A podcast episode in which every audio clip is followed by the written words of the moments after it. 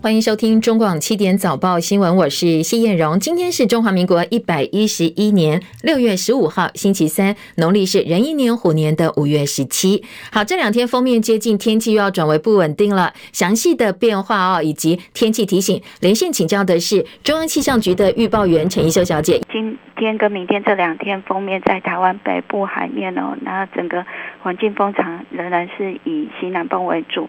那目前呢，呃，在台湾北部海面，还有台湾海峡北部，呃，有一些呃水汽是逐渐在增多哦。现况在苗栗以北的地区呢，雨量偏多，哦，局部地区有一些零星的飘雨，所以今天的天气是逐渐转为不稳定的。预计在这个西半部地区，整天不定时会有局部的。短暂阵雨或者是雷雨哦，在上午之前呢，在台中以北的沿海地区也比较容易会有较大雨势发生的几率哦。那中午之后呢，要特别留意在中部以北地区，还有宜兰花莲地区以及南部山区，可能会有局部大雨发生的几率哦。所以提醒，今天如果要前往山区活动，或者是中部以北以及东半部的。呃，中午之后的民众呢，都要记得携带雨具备用。温度方面，在清晨各地的低温来到二十五到二十六度，白天高温预计北部跟东半部云量稍微增多，高温预估二十九到三十度左右。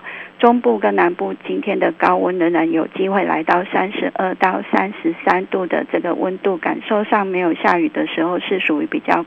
偏闷热的，好，谢谢英秀提醒，提供给大家参考哦。接下来呢，要星期五到下周一封面远离之后，天气才会恢复稳定。有气象专家推测，这波封面可能是今年梅雨的最后一舞，最后一波封面了，马上就要迎接夏天天气了，提供给大家做参考。今天其他的新闻重点，美国联准会准备升息之前呢，美国股市今天清晨收盘大多下挫，道琼续跌一百五十点，纳斯达克指数小涨百分之零点一八，南韩天团。防弹少年团 BTS 昨天晚间抛出了震撼弹，宣布单飞不解散，暂停所有团体活动。最主要原因是行程太满了，没有时间思考。团员说不知道自己在忙什么，在做什么，所以现在决定要停下来，暂时终止团体活动。不过个人的活动部分还是会安排下去。中共中央外事工作委员会办公室主任杨洁篪跟美国白宫国安顾问苏利文在卢森堡会面。杨洁篪说，台湾问题事关中美关系的政治基础，处理不好的话会产生颠覆性的影响。说这样的风险不但存在，而且现在不断升高。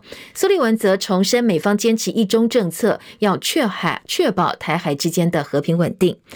国内的新冠肺炎本土个案昨天新增六万六千一百一十九例，同时有七十例的境外移入，确诊总病例数突破了三百万大关，三百万人了。现在边境检疫拦截五例 Omicron 亚型 BA. 点四 BA. 点五的变异病毒株，国内很担心是不是 BA. 点四 BA. 点五已经进入社区了，秋冬可能会再度爆发大流行。入境检疫改为三加四政策，从今天起正式上路。昨天。中央流行疫情指挥中心表示，原则上还是以同一个居住地点检疫为主，除非呢后四天有工作、外出采买的需要，可以凭两天内的快筛阴性出门，其他的时间还是不能够出门的。受到美股重挫拖累，台北股市昨天一度大跌两百零一点，最低下探到一万五千八百六十九点，跌破一万六千点大关。不过后来呢，国家队进场，法人估算至少撒了百亿元护盘，包括四大基金、点火红海等指标类股，八大公股行库买超力挺，所以拉动了指数快速的收敛跌点，收盘下跌二十三点，收在一万六千零四十七点，守住了一万六千点大关。而台币午后由贬转升。台币兑美元昨天收盘收在二九点七零八，兑换一美元升值了三点四分，终结连八贬。清晨收盘的美国股市哦，因为联准会从今天起展开为期两天的货币政策会议，所以大家开始把目光聚焦在会议之后的声明，还有联准会主席鲍尔会后的记者会到底会讲哪些话，要从中获取一些重要的资讯，包括美国货币的决策官员对于接下来通货同膨胀的看法，还有联邦基金利率目标的长期预测。因为预期联准会会采取更积极的紧缩政策，所以利率再度飙升，股市也出现了波动。十年期殖利率突破百分之三点四五，写下十一年来新高。两年期利率上涨十四个基点，来到百分之三点四一八。美国稍早公布五月份消费者物价指数 CPI 比去年同期攀升百分之八点六，这是四十年来最大涨幅。这些消息跟预期都影响了今天美国股市收盘，道琼跌一百五十点，三万零三百六十五点；史坦普五百指数跌十三点，三千七百三十五点，跌入熊市区域，进一步往下挫。那比高点呢，已经跌超过百分之二十一了。纳斯达克指数涨十九点，一万零八百二十八点；费城半导体涨十六点，两千六百八十九点。因为市场对经济衰退疑虑加深，所以深夜收盘的欧洲股市也是收低的。伦敦股市跌十八点，七千一百八十七点；法兰克福指数跌一百二十二点，一万三千三百零四点；巴黎 CAC 指数呢跌七十二点，跌幅有百分之一点二，五千九百四十九点。昨天国内新增六万六千一百一十九例新冠本土确诊个案，两百八十五例中重症个案，一百二十三例死亡个案。疫情到现在已经两年半的时间，国内确诊案例破三百万例，中重症跟死亡个案都没有明显的下滑。但是呢，呃，这两天已经没有儿童跟青少年的个案了。指挥中心医疗应变组副组长罗一军表示，死亡个案当中有两个是四十多岁，都没有慢性病史的男性，本来身体很健康哦，但是其中有一个在解隔之后突然昏迷，送医之后不治；另外一个是在自主健康管理期间发烧看医生，没想到在转院的过程当中死亡。而昨天新增确诊个案分布县市还是以台中、高雄最多，台中的个案数破万，达到一万零两百一十例，高雄九千六百二十五例。整体疫情虽然往下走，但是指挥中心还是提醒，现在中南部在高原期，可能下周疫情才会往下掉。那东部也有类似往下走的趋势。而在指挥中心部分呢，自己呃这些官员的染疫情况则是扩大。继指挥官陈时中确诊之后，社区防疫组长、卫福部次长薛瑞元、医疗应变组的呃这个王必胜，还有发言人庄仁祥都在昨天宣布确诊。王必胜的症状是鼻塞、喉咙痛，庄人祥则是喉咙痒、咳嗽、发冷，薛瑞元则是无症状的感染者。今天平面媒体呢引述部分人士的话哦，不透露姓名的人士表示，在疫情本土疫情爆发之后，卫福部内部的公务员染疫的人数相当多，但是外界却不得而知。说现在在卫福部整体公务员染疫比率至少有百分之十到十五，很多人感染之后又跟家中小孩是交叉感染，所以呢。可能在主导整个疫情跟防疫的卫福部，现在反而变成疫情的闷烧锅了。内阁阁员确诊部分，继陈时中、陈吉仲之后，陆委会主委邱太三、桃园市长郑文灿昨天也都宣布确诊，两人都是自觉有症状，快筛阳性之后，透过视讯诊疗，结果判定确诊。呃，他们都说在居家照护期间还是会上班，会透过视讯啦，或者是电话等等方式来工作。好，另外在呃其他的政策部分，要提醒大家的是，从今天起哦，旅客入境检疫天数从本来的七加七缩短为三加四，前三天是三天居家检疫，后四天叫自主防疫。不过因为相关的规定还蛮多矛盾跟漏洞，我不只是防疫旅馆业者，还有民众都有非常多的抱怨。针对后四天的自主防疫期间，到底有没有门禁时间？副指挥官陈宗彦昨天被媒体问。但是没有答案哦。他只说自主防疫的原则是非必要不得外出。什么时候要回到检疫场所呢？这个还要再进一步研究。而疫情趋缓之后，观光业期待取消旅游团的三季禁令，现在呢看起来是相当有机会。指挥中心昨天透露，现在已经收到交通部函文，希望能够取消打满三季才能够跟团去玩。现在指挥中心倾向同意，但是会有规定，就是旅客在车上旅游期间要做的防疫。措施通通都要做好，不过等到整个案子更明确之后，才会对外宣布。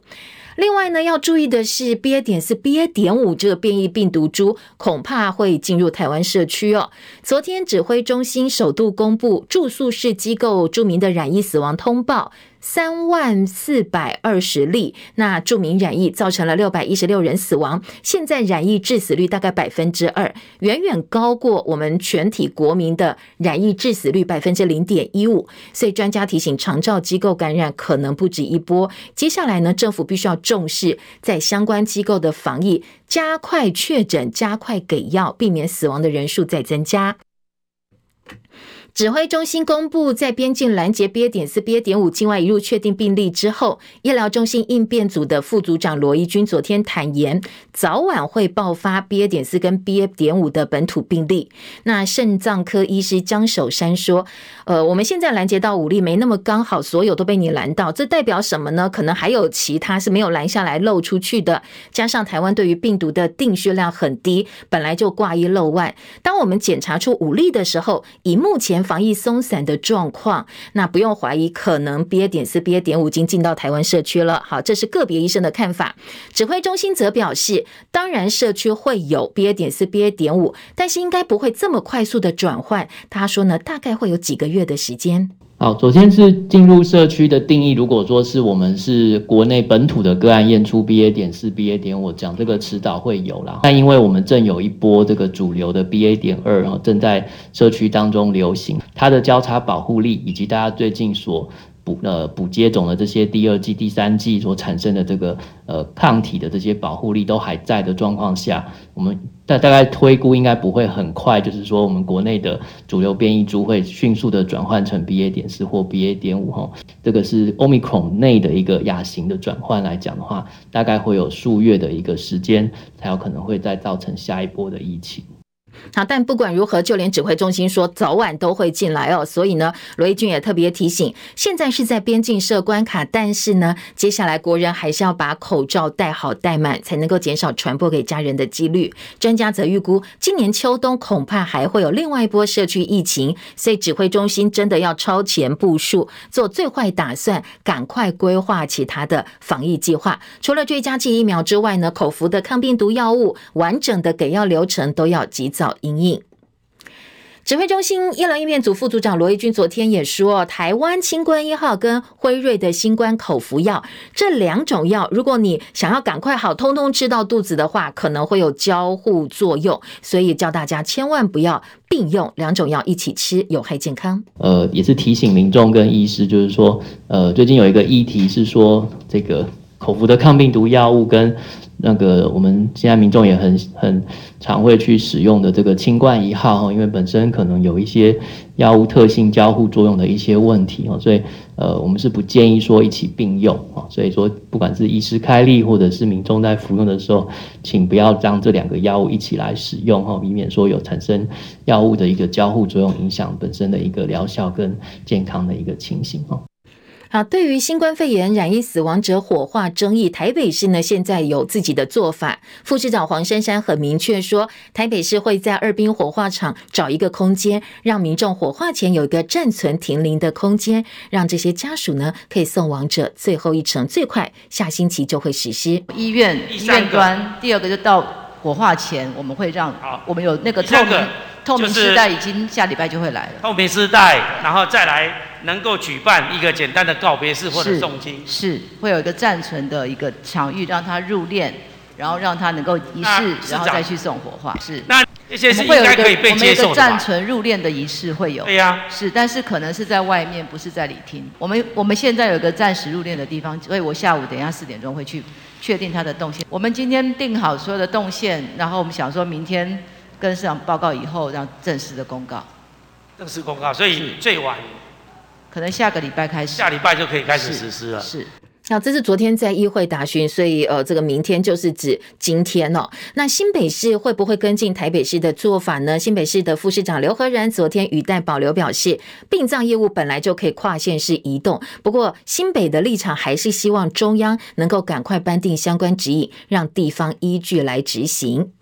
美国的疾病管制及预防中心 CDC 援引最近的数据表示，比起辉瑞 BNT 疫苗，莫德纳疫苗在某些特定的年龄层可能会引起比较高心脏发炎的风险。心肌炎、心包炎跟莫德纳 BNT 这两种 mRNA 疫苗其实都有关系。路透报道说，美国 CDC 做出分析之际呢，美国 FDA 今天要开会讨论要不要批准六到十七岁孩童跟青少年去打莫德纳疫苗。而根据数据显示哦，十八八岁到二十九岁男生打完第二剂莫德纳疫苗，心脏发炎的这个几率呢，是每一百万剂大概九十七点三例；BNT 疫苗则是每一百万剂八十一点七例，差了大概有十六例左右。而你打完 mRNA 疫苗之后出现心肌炎者，大部分都会随着时间而逐渐康复。另外，美国的 FDA 批准了第一款的治疗原型突的口服药，那当然很多这个呃同山卓卓的这个民众都非常的高度期待。大陆上海闵行跟松江金山三个区分别宣布，本周要举行一轮或者是两轮的全员核酸检测，希望能够继续执行清零的政策。红遍全球的 BTS 南韩天团防弹少年团刚刚才庆祝九周年出道，没想到呢，在迈入十年的第一天，带给粉丝震撼消息。BTS 昨天晚间无预警宣布暂时中断团体活动，他们在官方频道上传真防弹聚餐影片，片中队长 M 表示，团队短期内要。把活动集中在个人的活动上，宣布单飞不解散。直言接下来团员展开 solo 活动，依序发表个人专辑，也没有提到什么时候会重新开始团体活动。队长说：“为什么会做这样的决定哦？因为在歌曲 On 之后，感觉到团体变了。以前总是用歌词来传达生活上的意义，不过现在已经完全没感觉，不知道在歌词当中要寄托什么事情。”M 说：“其实是整个现在的乐坛影。”谈偶像体系，呃，根本没有时间让人成熟，总是一直在忙拍什么做什么，每天早上起来就做妆发，做这个做那个，没有成长时间，而他们自己心里清楚，这并不是实力，而是成为。防弹少年团这十年来都在跑行程，没有任何的思考空间，自己也没有真正的成熟。不知道从什么时候开始，他觉得自己变成改写 rap 的机器了。现在想要停下脚步，把这些感觉抛开，好好思考到底该怎么做，想清楚了之后再回来。好，这是 BTS 宣布暂时中断团体活动。俄罗斯侵略乌克兰到现在已经一百多天了。乌克兰东部卢甘斯克州的首长表示，俄军已经控制北顿内茨克大概百分之八十的市区，而且摧毁三座连外桥梁。乌国总统泽伦斯基抨击乌东顿巴斯地区战役是欧洲最残酷的战役之一，而教宗则痛批俄罗斯军队残暴冷血，侵犯了乌国的自主权。俄罗斯国防部则呼吁在北顿内茨克的乌克兰军人把武器放下来。泽伦斯基希望，呃，西方能够赶快支援他们武器。他说，现在乌克兰最需要的是现代反导武器，没有任何借口拖延下去。切海伦的报道。乌克兰东部北顿内茨克情势持续受到国际关注。乌克兰总统泽伦斯基最新夜间谈话指出，保卫顿巴斯至关重要。东部地区的战斗结果将显示战争的进程。他重申，乌克兰需要现代化的反导武器，而且没有任何借口拖延。泽伦斯基重申，乌军在北顿内茨克和哈尔科夫地区与俄军作战遭受了痛苦的损失。尽管俄罗斯摧毁了通往北顿内茨克的桥梁，但是乌军还在尝试从当地撤离平民。他。呼吁人们要坚强，并且继续战斗。英国广播公司 BBC 报道，一条人道主义走廊今天将会开放。俄罗斯军方表示，平民将会被送到卢甘斯克分裂地区斯瓦托夫镇。俄罗斯也表示，将会让北顿内茨克被包围的一家化工厂内的乌克兰军人有机会投降。乌克兰国防部呼吁，在北顿内茨克的乌军放下武器，就像先前在马利波的军人那样。声明中呼吁基辅官方谨慎行事，给予武装分子适当指示。停止毫无意义的抵抗，并且撤出阿佐特化工厂范围。记者戚海伦报道。另外呢，俄罗斯官媒俄罗斯卫星通讯社用非常耸动的标题说。教皇称第三次世界大战开始。这个报道提到，天主教教宗方济各在欧洲耶稣会出版的领导人对话时，做出了第三次世界大战开始的论述。报道说，方济各提醒，除了乌克兰，其他国家冲突也在持续当中，包括尼日、刚果、缅甸，但是没有人关心。他还回顾二十五年前的卢安达冲突，重申现在全世界正处于战争的状态当中。美国白宫证实，美国总统拜登七月十三号到十六号会从以色列直飞沙地阿拉伯，这将是拜登上任之后第一次访问中东。他会拜见沙地事实上的真实统治者王储穆罕默德·沙尔曼。外界预测说，拜登希望确保沙地增产石油，还有在美国国会集中选举之前，能够抑制美国国内不断上涨的燃料成本，还有通货膨胀。白宫新闻秘书则表示，拜登政府正在讨论有没有可能改变前总统川普对中国大陆商品征收的不负责任关税，因为这些关税增加了美国家庭还有企业的开销。另外呢，俄亥俄州通过法案，允许学校职员接受二十四小时培训之后，可以带枪支进入校园，最快今年秋天开始就会正式实施了。曾经相当受到大家喜爱、普遍使用的微软 IE 浏览器正式走入历史。微软宣布从六月十五号开始全面停止更新，还有支援 IE 浏览器，叫用户赶快改用他们新开发的浏览器。叶博弈的报道。根据微软公司发出的通知指出，微软将从六月十五号开始停止所有对 IE 浏览器的更新与支援，并鼓励用户全面改换成现有的 Edge 浏览器，包括已经停止支援的 Windows 七系统，微软都提供了相容的 Edge 浏览器使用。不过，考虑到有不少网页都还是用 IE 相容的格式撰写，微软呼吁这些网站尽快改版，并表示对于只适用于 IE 格式的网站，微软会将资料保留到2029年才予以删除。IE 是在一九九五年八月十六号问世的，当时正是网际网络刚要普及之时。那个时候，许多人的网络浏览器是网景 Netscape，而微软正是看到网际网络的无限商机，才推出免费的 IE。后来更是与 Windows 作业系统绑定推出，屡屡闹出垄断风波。不过，微软试图靠 IE 来创造自己专属的网页语法，与一般通用已久的网页语法不同，双方拉锯许久，最后通用网页语法仍然占得上风，IE 的种种努力宣告失败。不仅如此，由于 IE 问题不少，日渐为人诟病，微软索性在二零一五年另行开发基于 Chromium 技术的 Edge 浏览器，并且宣布放弃 IE。IE 在网际网络界叱咤将近三十年的历史，终于要告一段落。中广记者叶博弈在台北报道。政委员邓正中代表出席世界贸易组织 WTO 十二号到十五号在瑞士日内瓦举办的部长会议，跟欧洲议会代表团会谈。欧洲议员认为台湾是一个自由公平的重要贸易伙伴，希望双方能够深化各种领域合作，推动 WTO 等多项议题。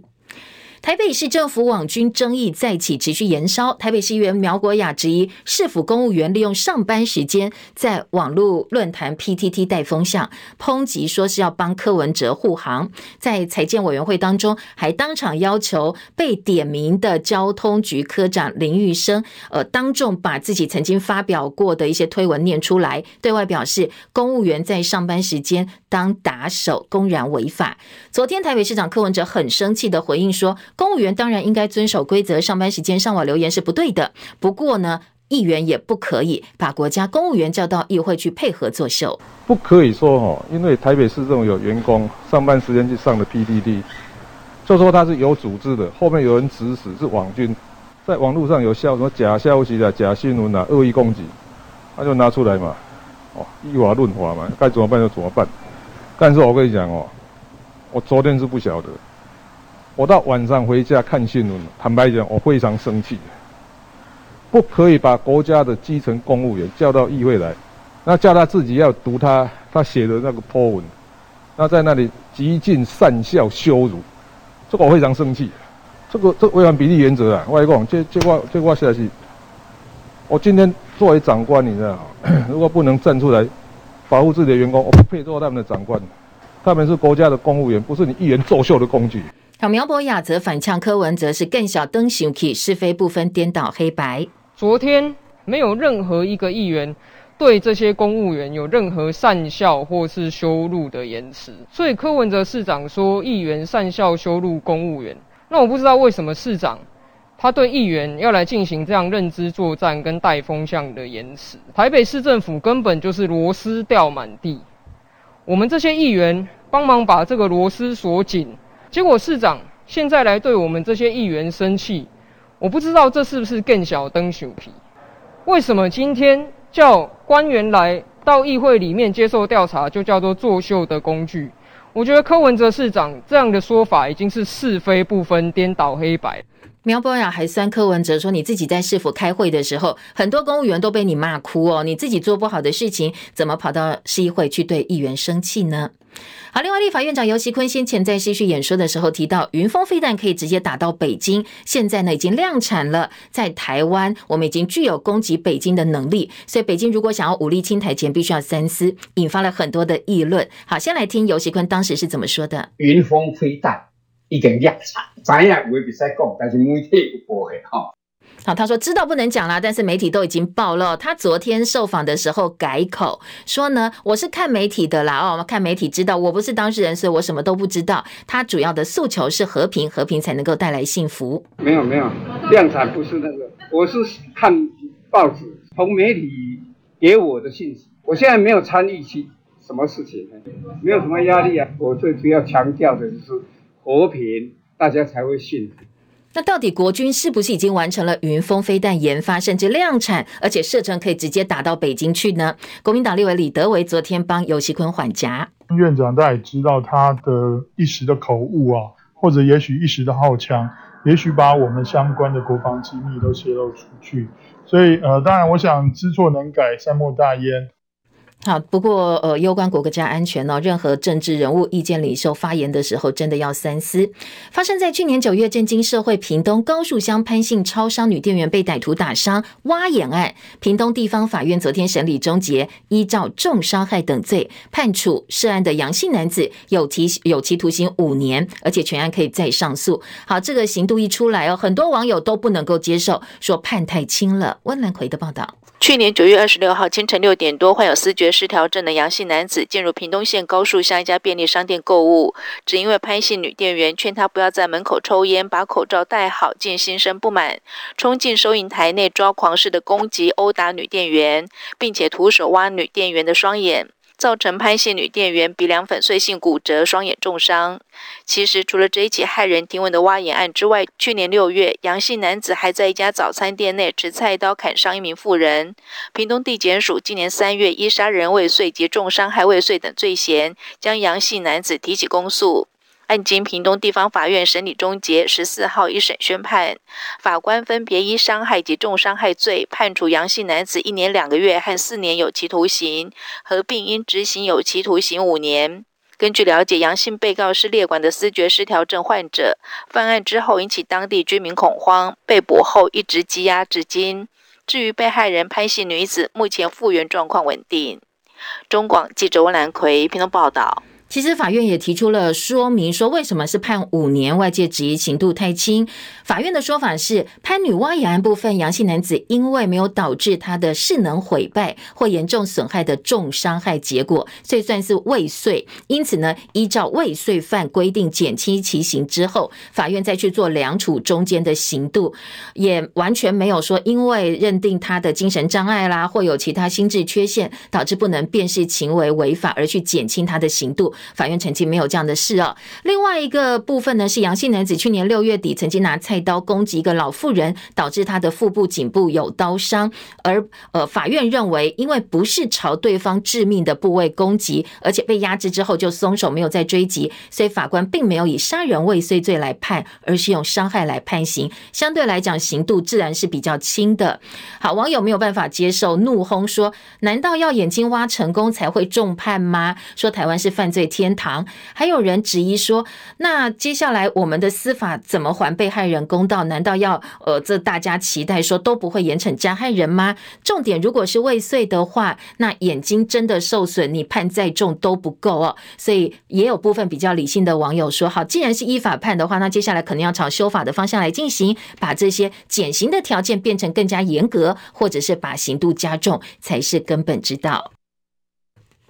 台湾苹果新闻网先前传出被时间 Life 创办人潘杰贤收购，大部分的员工转移到新东家留用。那台北市劳动局也说已经收到苹果新闻网通报大量解雇的计划书，但是呃比较罗生门的是哦，香港一传媒昨天又发了一份声明说，我们没有授权处置在台湾的任何业务，接下来对于传言会采取必要行动。所以外界开始雾里看花了，搞不清楚到底苹果新闻网有没有卖掉，那员工要不要被解雇或资遣，到底怎么回事呢？现在。还要不知道，美国职篮 NBA 总冠军赛，金州勇士跟波士顿塞尔提克二比二平手的关键第五场比赛，昨天登场。客队塞尔提克上半场落后十六分，打到第三节一度领先五分，不过呢，勇士第四节守住主场，所以一百零四比八十九赢球听牌了。那两队第六场比赛呢，星期五会回到波士顿进行。中广早报新闻。回到今天早报新闻的重点，我们先来掌握一下头版焦点。好，在美中高层的对话，杨洁篪对上苏利文的这场对话哦，四点五个小时的对话。中国时报今天放在头版头条，联合报头版二题，因为呢有部分重点放在台海局势，而且很多的外电都评论说，这是为接下来美中两国的领导者见面铺路。所以今天在早报综合性报纸的头版看到非常大的标。标题哦，来报道苏立文会杨洁篪的部分重点。疫情话题，联合报持续在头版头条的来做大标题关心。今天联合报切的角度是说，呃，新冠的疫情已经两年半了，在本土的确诊病例破三百万大关。那中国时报今天的头版下半版面，头版二聚焦的是昨天，呃，医疗应变组副组长罗一军说，BA 点四、BA 点五早晚会进入社区，所以大家不要掉以轻心。自由时报则是把焦点放在旅游团禁令必须打满三剂才能够跟团。这样一个规定，接下来会取消了。好，各个报纸关心的重点切的角度也不太一样。社会新闻就是刚才的这个屏东挖眼案，因为呢判刑五年哦，这一起呃社会焦点让很多民众心生恐惧。如果说光天化日之下，或者是说用这样一个公开的方式施暴，结果没有办法，嗯，让大家有一点呃产生呃这个警惕的作用，刑度太轻的话，恐怕不是好事。会不会有别人？会模仿，反正也没关几年嘛，哦，所以今天在早报、自由时报是用头版头条的方式来报道这一个一审判决。其他报纸，呃，社会新闻版面，中国时报也是版头大标，来看看，包括法院的说法、法界的说法，还有民众的一个回馈。财经焦点，今天两个报纸都关心台北股市。那受到美股拖累，台北股市本来昨天盘中大跌超过两百点，不过呃，两个报纸工商经济都指向说有政府还有国家队的资金进来护盘，所以收盘只有小跌了二十三点，收在一万六千零四十七点，重新收复一万六千点大关。这是今天早报呃经济日报跟工商时报的头版重点。经济说是国家队救市，那工商在内页。说这是政府撒资金来救市，其他《工商时报》头版头条报道，晶圆设备支出大成长，还有礼拜四各国央行可能会升息哦，都是今天的财经重点。《中国时报》头版大标是杨洁篪说，台湾问题处理不好会产生颠覆性的影响，而苏利文则表示重申坚持一中政策，确保台海的和平稳定。《联合报》今天的头版二题其实重点差不多，苏利文杨洁篪对话四点五个小时，聚焦台海。杨洁篪的说法是说，呃，台湾问题处理不好会导致颠覆性影响。白宫高层表示，美国关切的是北京对台湾的胁迫、咄咄逼人。好，今天联合报二版整个版面也是来看美中的密集对话。中国时报说，中方反对以竞争的关系来定义目前的美中关系，美国持续反变反对片面改变台海现状。朝核问题哦，就是呃朝鲜北韩议题，因为最近北韩频频发射弹道飞弹。美国呢，在联合国提案制裁，却被中国跟俄罗斯在安理会联手封杀。苏利文对此表示关切。美方官员表示，苏利文当场告诉杨洁篪，美方相信处理北核的核武问题、北韩核武问题，美中是可以合作的。这部分呢是不冲突的。好，两个报纸的二版，我们先来听哦，《中国时报》今天的二版说。中美回访内政问题促成习拜对话契机，当然习拜拜习，看你是把美国摆前面，还是把中国大陆摆前面。拜登面对通膨危机，习近平致力求二十大前稳定，双方步上对抗收缩的新格局。因为呢，这一次对谈可以观察多了共识，少了狠话。拜登面对居高不下通膨危机，习近平力求社会稳定，来筹办中共二十大，各自办好自己的事情，成为中美现在最大战略目标。所以呢，《中国时报》说，在杨洁篪、苏立文会面之后，习拜通话已经不远了。两个人的实体高峰会有机会在年底就会实现。中美最近一个月来的互动表，《中国时报》是用表格的方式来呈现。而在现在，美国分裂比越战时期严重，新冷战比上世纪还要危险。美国前国务卿季辛吉接受英国媒体访问时候说，每个政府都面临反对派的敌意，但是呢，你现在对美国来讲，期待中国西化不是合理的策略。中国未来会变得更强大，所以呢，毫不。怀疑中美是竞争对手，他不认为称霸世界是中国的理念，认为美方必须要清楚认知到这件事情。联合报二版版头则说，美中密集对话管控风险，为习拜会铺路吗？为拜习会铺路吗？双方姿态强硬，但是都想要改善关系哦，避免误判出现。杨洁篪跟苏立文，包括昨天加起来有四次的交手。联合报是用表格的方式来看看后面的后续。第一次呢，二零二一年三月十八到十九在阿拉斯加会面，但没有什么后续的发展。第二次呢，则是促成了十一月十六号拜习视讯。第三次则是促成三月十九号拜习通话。所以这次两个人再来见面，外界对于拜习再一次的通话或者是实体见面，当然也有高度期待。今年联合报记者张家的分析哦，认为说美中积极对话之外，拜登也跟台湾方面密集接触，包括台美国安会高层以及经贸官员都要会面。对话是好事，避免误解误判。适用美中，适用美台，当然也适用两岸关系。所以两岸哦，你与其对立，倒不如好好的沟通，看看彼此能接受的底线在哪里，也好过冲突发生。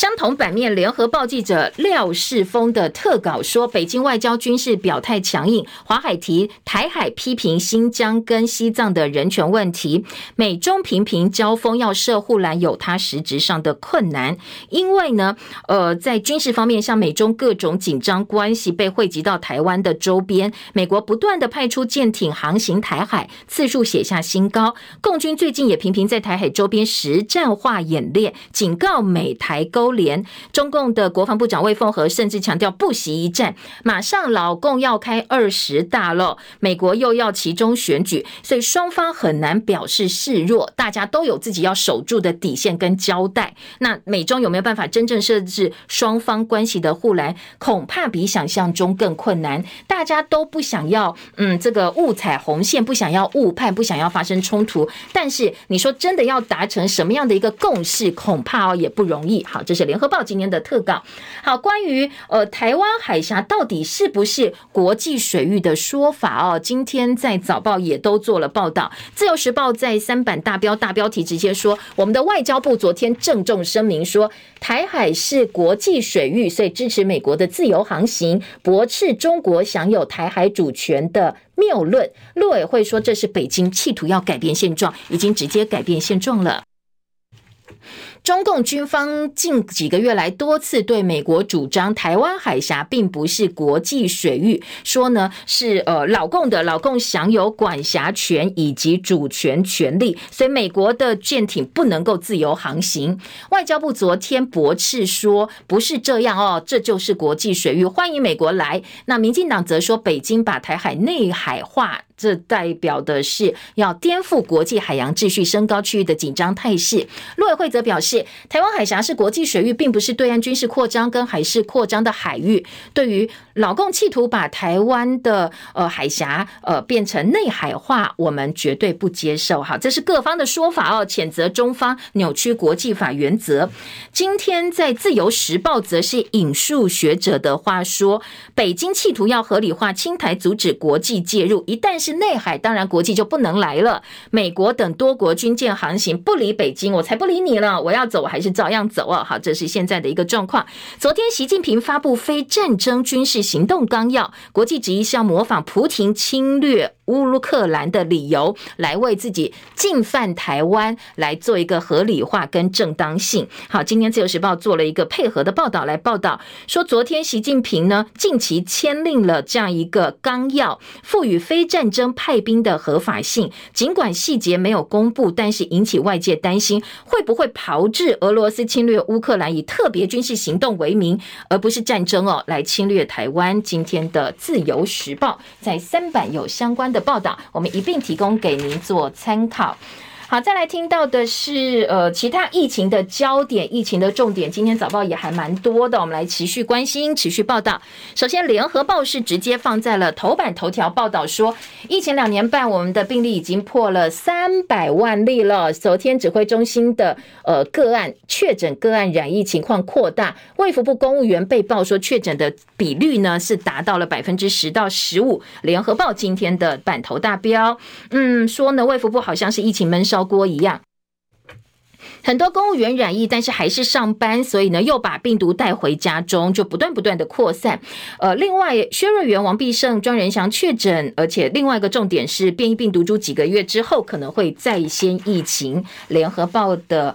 报道，联合报今天的社论则说，人口怎么啦？超额死亡跟超额迁出的迷惑，来关心的是，呃，现在超额死亡的问题，说这个到底是发生什么事情，跟疫情有没有关系呢？人口政策有没有什么样的问题哦？联合报今天用社论来提醒大家，可能要高度关注这样的事。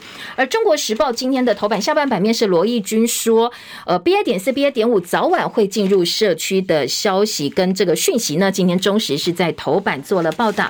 另外。自由时报头版下半版面，中间版面则说，旅游团三季禁令要取消。交通部长说，开放观光签证是下个阶段的目标，会提配套来强化旅游期间的防疫措施。业者说，呃，这个当然你取消，对于提振国旅信心帮助很多，要来拼经济，要拼观光。说这样的做法呢，其实是呃，对于业者来讲是打了一剂强心针。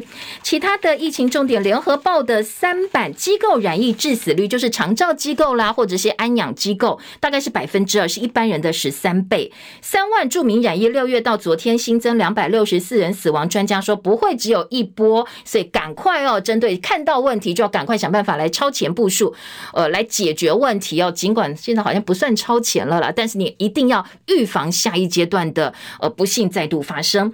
下半版面药不够，所以吝啬给药吗？蓝营呼吁从宽从速。给药率不到一成哦，到目前为止，国民党就抗议或者是质疑说，跟我们的确诊比率不成比率，希望用药对象能够标准放宽，给药时间更明确，年龄酌予下降，给更明确指引。指挥中心，我们已经放宽了，我们并没有没放哦。好，这个是两边的说法。三加四没指引，业者民众叫苦，同地简易旅馆很难管理，有些干脆放牛吃草，有些就不给外出了。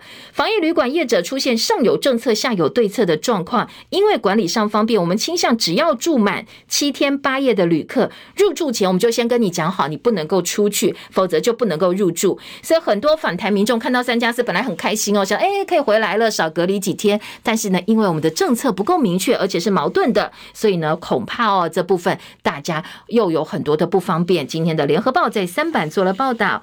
再来呢，富乐快筛出包明代说要把黑心的官员揪出来，竟然是呃用大陆劣质品来混充美国货来卖来牟利哦，谋取暴利。被质疑为什么一家资讯公司你呃食药署竟然核准让他来代理这个快筛试剂？美国食品药物管理局早在今年三月初就公开警告说，有大陆的假快筛。国民党高雄市议员李雅静质疑大兴资讯从食药署核准专案出台到在高雄市得标前后只花八天的时间，到底是大兴资讯呢未卜先知，还是这个采购案根本就是帮他量身打造的？好，这个是呃今天的《中国时报》提出来的质疑。美国的富乐牌快筛试剂被说是混了大陆。的劣质品，所以被禁止输入、禁止贩卖。但是已经有两百万剂流入市面，多个政府机关受害，陆陆续续回收当中，或者打算要去求偿。食药署说，已经要求业者一个月之内必须全面回收。如果你手上有发现这个富乐快筛哦，呃，赶快稍微检查一下哦，不要再买，也不要再用了。昨天新竹地检署约谈大兴负责人朱寿辉跟执行长黄进南复讯之后，黄进南声押禁见获准，另外朱寿辉一百万交保。全案会依照违反医材法来侦办。大家很质疑的是，这个幕后到底有没有呃这个量身打造标案啦，或者是官商勾结？毕竟这个得标的大兴资讯，它并不是一个医材本身专业的公司。好，这是中国时报今天的报道。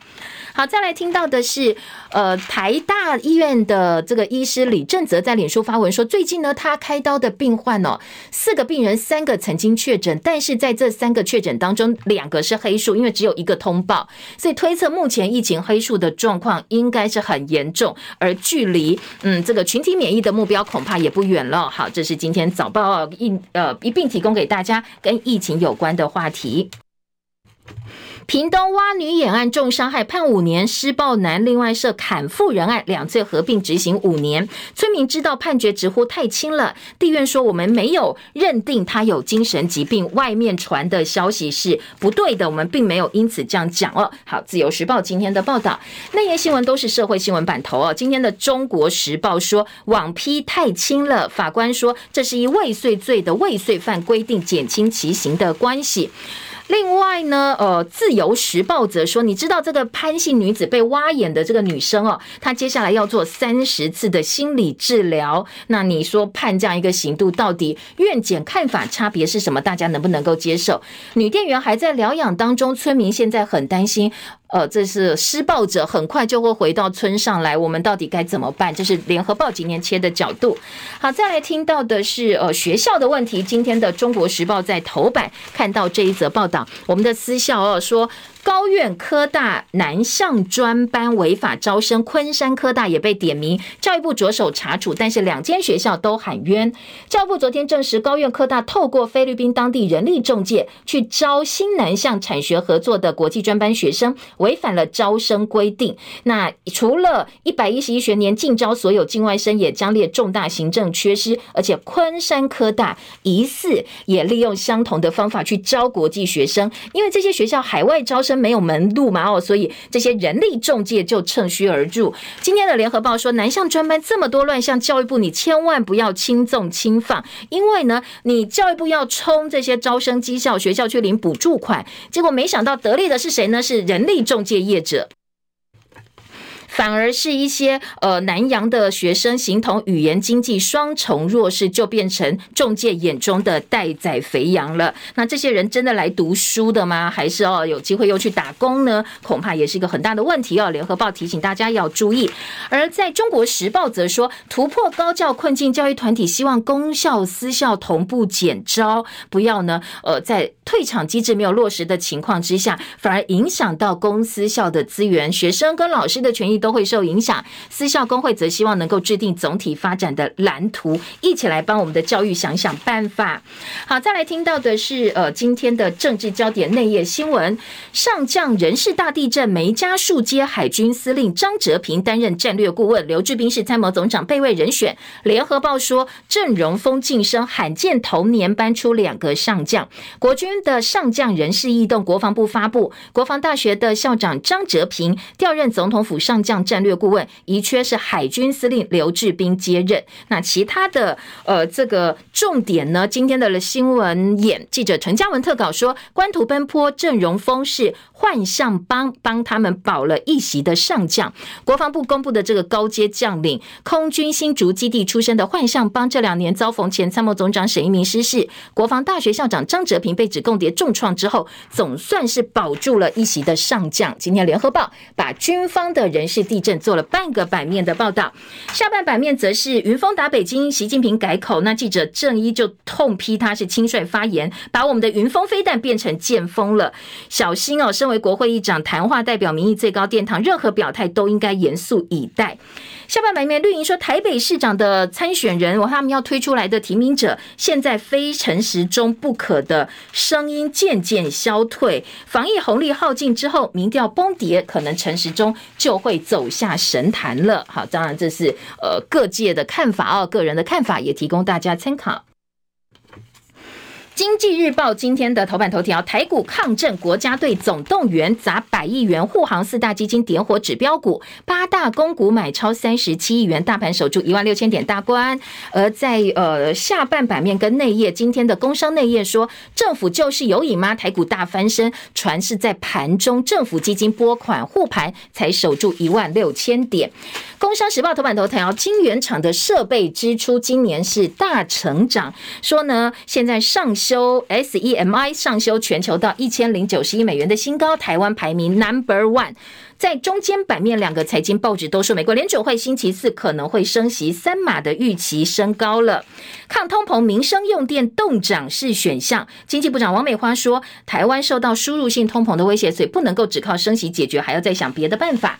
标普五百跌入熊市，美国抑制运价通过改革法，加强对跨国航运业的监管，限制加收特别费，有助压低通膨。但是业者说，行情恐怕会越打越高，不要太乐观。而在内页新闻，经济部长说，绿能发电延到二零二六年达标，房市开工数量逆势增百分之二十五。经济日报，而工商时报则说，寿险业面临半年报净值保卫战，因为这个防疫保单哦。三年的保费，防疫险三年保费，上半年通通赔光光，六月底前会赔百亿元，所以呢，寿险业面临了半年报净值的保卫战。这是今天在《工商时报》二版做了整个版面的报道。其他新闻内页焦点还要提供给大家的是政治话题。国民党主席朱立伦访美谈到九二共识是没有共识的共识，昨天被张亚中骂了，说党主席你怎么能够说谎话、讲错话？本来就有九二共识，没有没有没有没有九二共识这件事。另外，赵少康呢则批评斯洛伐克的呃访问团根本不是国会派出来的，国会还特别澄清，我们不承认有这个代表团哦。所以他说，到底这个钱是谁出的？那这个经费呢？呃，是怎么来的？浪费公帑又。丢人现眼，应该要把话讲清楚，做好交代。时间七点五十七分，我们时间到了，谢谢大家的收听，祝福美好顺心，记得帮友人按赞分享 YouTube 频道哦，拜拜。